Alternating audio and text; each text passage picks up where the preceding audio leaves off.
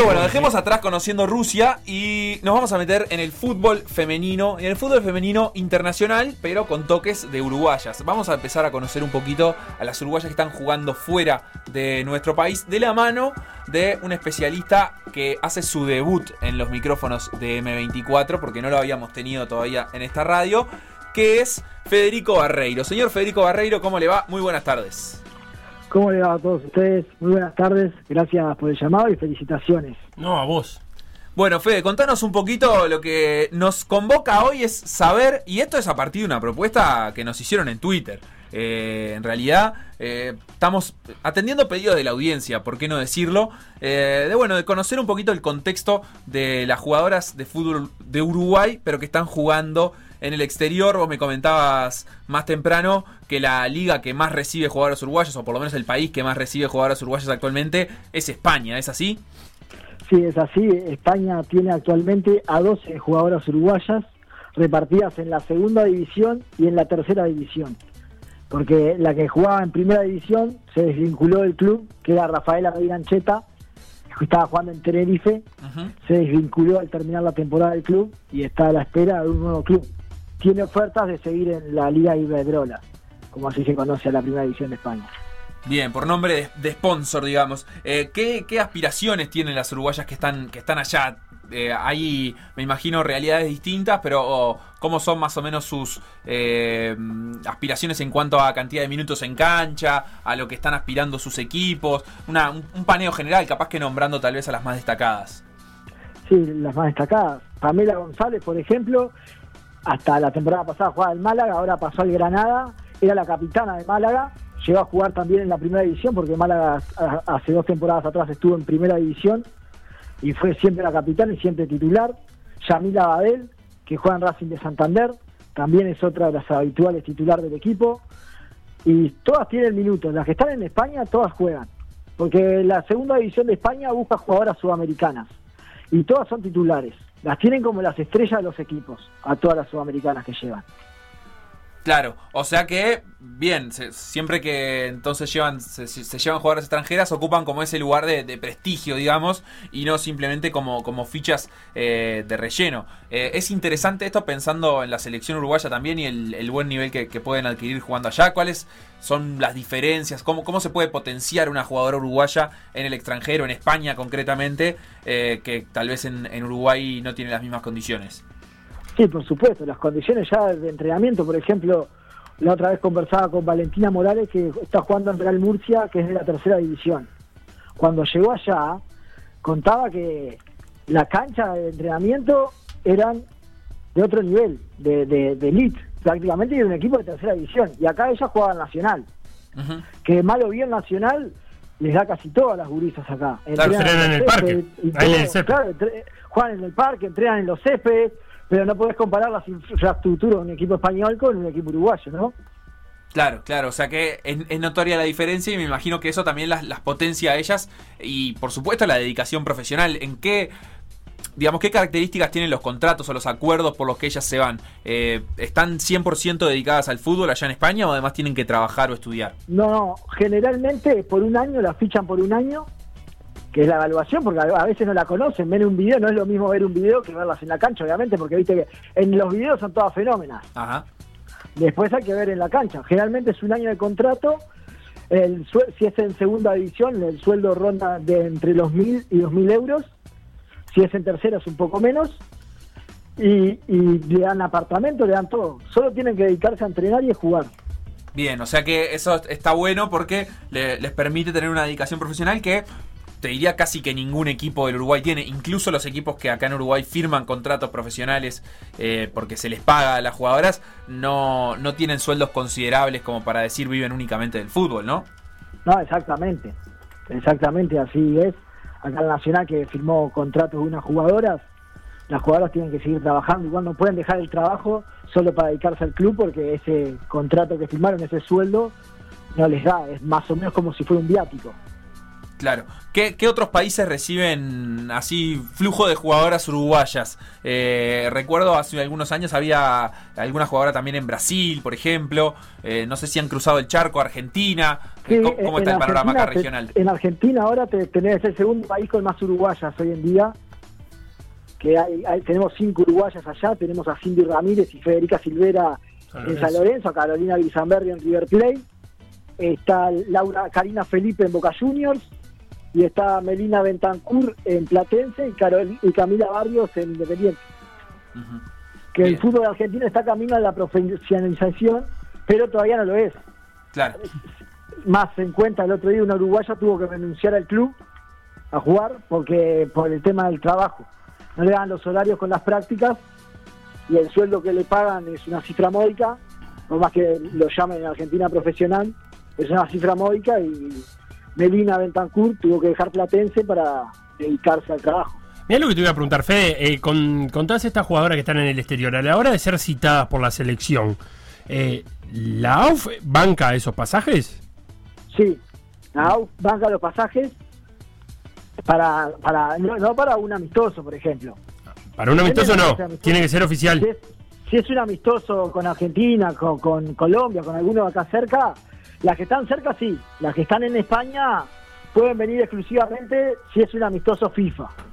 Porque si es un amistoso, viste, que sale que no sale en fecha FIFA, ahí no pueden venir, porque el club no la, no la cede. Al bien. tener contrato con el club, no, no las dejan venir. Bien, y, y esta es una movida que vos creés que va a ir creciendo eh, o, o que es una, una, una, nada, un- una parte de una generación que es buena pero que, que no se puede llegar a mantener en el tiempo. No, sí, sí. Cada vez eh, de más chicas tienen ofertas las jugadoras. Ahora con esta camada que jugó el Mundial acá, muchísimas jugadoras tuvieron ofertas. Algunas prefirieron seguir desarrollándose acá primero para irse más grande, para terminar los estudios o porque no estaban maduras, consideraban ellas que no estaban maduras para irse al exterior. Pero hay unas muy buenas camadas, tanto en, en sub-20, que ahora son sub-20 y sub-17, se ven muy buenas jugadoras. Hablando de eso, vamos a meternos con dos temitas de selección. Eh, una es esa camada que vos hablabas que jugó el Mundial acá, que ya es sub-20, se juntan a entrenar de nuevo, ¿no? Sí, en el Méndez Piana, esta semana estarán entrenando en el Parque Méndez Piana, lunes, martes y miércoles a partir de las 3 de la tarde. Y están preparando el sudamericano que quedó trunco. Sí, la fase final, porque Uruguay había clasificado por primera vez en esa categoría y lamentablemente por la pandemia, el sudamericano en la fase final quedó trunca, que están Brasil, Colombia, Venezuela y Uruguay. Que de hecho, durante la fase de grupo de ese sudamericano que se estaba jugando en Argentina, eh, hubo partidos a puertas cerradas, incluso porque ya Sí. estaba golpeando el, el coronavirus, estaba golpeando la puerta. Sí, los últimos partidos de la fase de grupo se jugaron a puerta cerrada, sí. ¿Y, el- y esa segunda fase dónde se va a jugar? Se va a jugar en el mes de octubre en Argentina. Bien, si salen de la cuarentena general, supongo. Eh, Sí, y- exactamente. Y para, repetimos, es la primera vez en la historia que Uruguay avanzaba a esa segunda fase, dan tres cupos para el Mundial. ¿Qué chances hay con los rivales? Dos cupos Dos. para el Mundial, son eh, tres cupos es en sub-17. Ah, En bien. esa categoría son dos. Y Brasil, es Brasil, va a estar en el Mundial. Y los otros tres es muy parejo. Entre Uruguay, Venezuela y Colombia va a estar el segundo grupo. Y la ventaja es que Uruguay va a ser la primera selección en Sudamérica en empezar a entrenar. Porque todos los demás países están afectados por la pandemia y por ahora siguen entrenando vía Zoom. Claro, incluso podemos llegar a, a- a- las jugadoras pueden llegar a tener más partidos oficiales de la liga doméstica, digamos, del torneo uruguayo que, que sus rivales. Exactamente. Por ejemplo, Venezuela ya suspendió toda la temporada. No va a haber fútbol. Acá sí. Acá en septiembre ya empieza el fútbol. Bien, y la otra novedad en torno a las selecciones femeninas es eh, la salida del técnico de sub-17. Sí, el Vasco Stolaza, que se había puesto un proyecto interesante. Él acudió que por temas personales no podía continuar al frente de la selección y lamentablemente ahora el puesto está vacante. Si bien la, entrenadora alterna, Estefanía Mangiolini, es una de las candidatas a suplantarlo, pero creen que todavía le falta más roce como técnica para que sea la entrenadora A y están buscando un reemplazante del Vasco Stolaza. ¿Y suena algún nombre? Porque leíamos en, en una nota referí que, como vos decías, la idea era que, que Stephanie fuera quien suplantara al Vasco a largo plazo y que empezaran a mujeres, ser mujeres Sí. en realidad las entrenadoras, pero que todavía no estaban pronto. Recordemos que el técnico de, de mayor y de sub-20 es Ariel Longo. ¿Hay algún nombre para su 17? No, todavía no, no, por lo menos no ha salido a la luz ningún nombre. Bien. Tendría que ser eh, técnico de, de algún equipo uruguayo, supongo yo, o hay algún técnico laburando en el extranjero. No, uruguayos en el extranjero, hay uno que está en Inter de Porto Alegre, pero con él todavía no lo han contactado, pero podría ser una buena opción.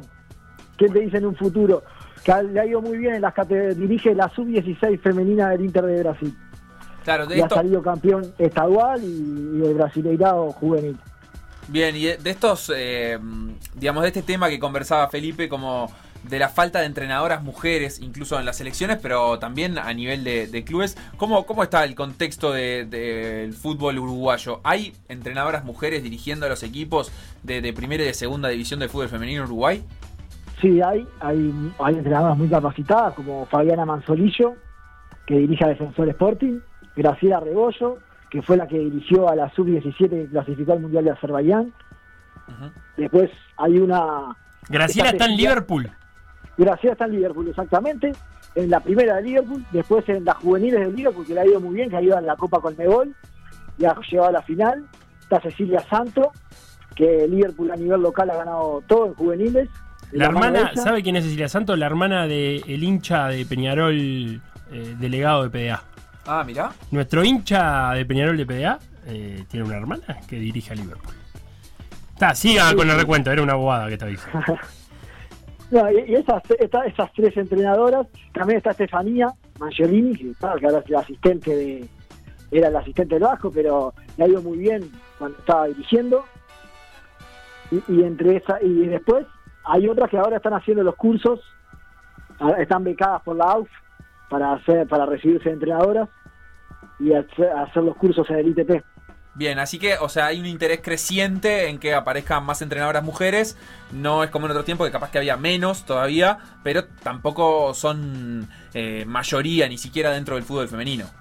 No, no, no, no, son pocas, por ahora son pocas, pero lo bueno es que muchas de las jugadoras están haciendo el curso porque, viste que algunas abandonan de chicas porque tienen que trabajar y no siguen en el fútbol, pero ya hay muchas que se están inclinando para la parte técnica en vez de para poder continuar y apoyando la disciplina.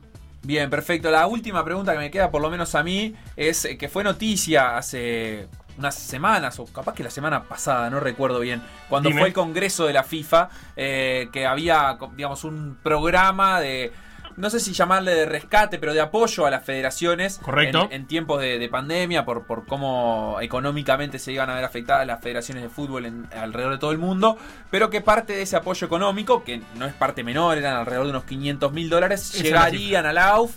eh, Llegaron ya. Ahí está, directamente eh, enfocados en el fútbol femenino. No los puede gastar la AUF en otra cosa. Eh, ya hay novedades en, en qué la AUF está invirtiendo ese dinero y cuánto, digamos, cuánto cambio puede significar para el fútbol femenino una inversión de 500 mil dólares en Uruguay. Sí, sin duda que una inversión de ese estilo puede traer muchas cosas a favor. Lo principal, lo primero que hay que hacer es buscar otra alternativa, además del Estadio Charrúa, para tener canchas, no coincidir con el fútbol masculino, más en estos meses que van a estar el calendario apretado. Y, pero la plata ya está invertida, sí, para la, la televisación por, a través de AUS TV y para la Liga del Interior para desarrollar el fútbol más en el interior. Bien, o sea que eh, estos 500 mil dólares se destinarían principalmente para darle difusión al fútbol femenino a través de la televisación de, de AUF y para el fútbol del interior, el desarrollo del fútbol femenino en eh, la- los, los departamentos del interior del país. Sí, la idea es eh, de transmitir un partido de, de primera, de la primera división, por fecha. Bien, o sea que es una, una buena noticia. Vos trabajás hace muchos años eh, con, con el fútbol femenino. ¿Recordás algo similar o a nivel de difusión para el fútbol femenino? No, no, la verdad que no. Sé que la, la empresa que tiene los derechos del fútbol uruguayo pasó una vez un clásico y después el año pasado AUF TV pasó dos clásicos, que, que uno fue la final y el otro fue el del Parque Central, pero después no recuerdo que hayan sido televisados en vivo, Claro, es, no, inter- no recuerdo. es interesante entonces que, que el fútbol femenino se empiece a acercar un poco más a la gente a través de las pantallas y no solo eh, teniendo la posibilidad de, de verlo cuando, cuando vamos a la cancha.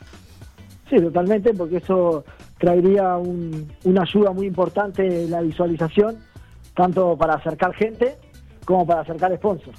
Fede, amplio panorama, muchísimas gracias por, por estos minutos y seguiremos en contacto de, de aquí en adelante.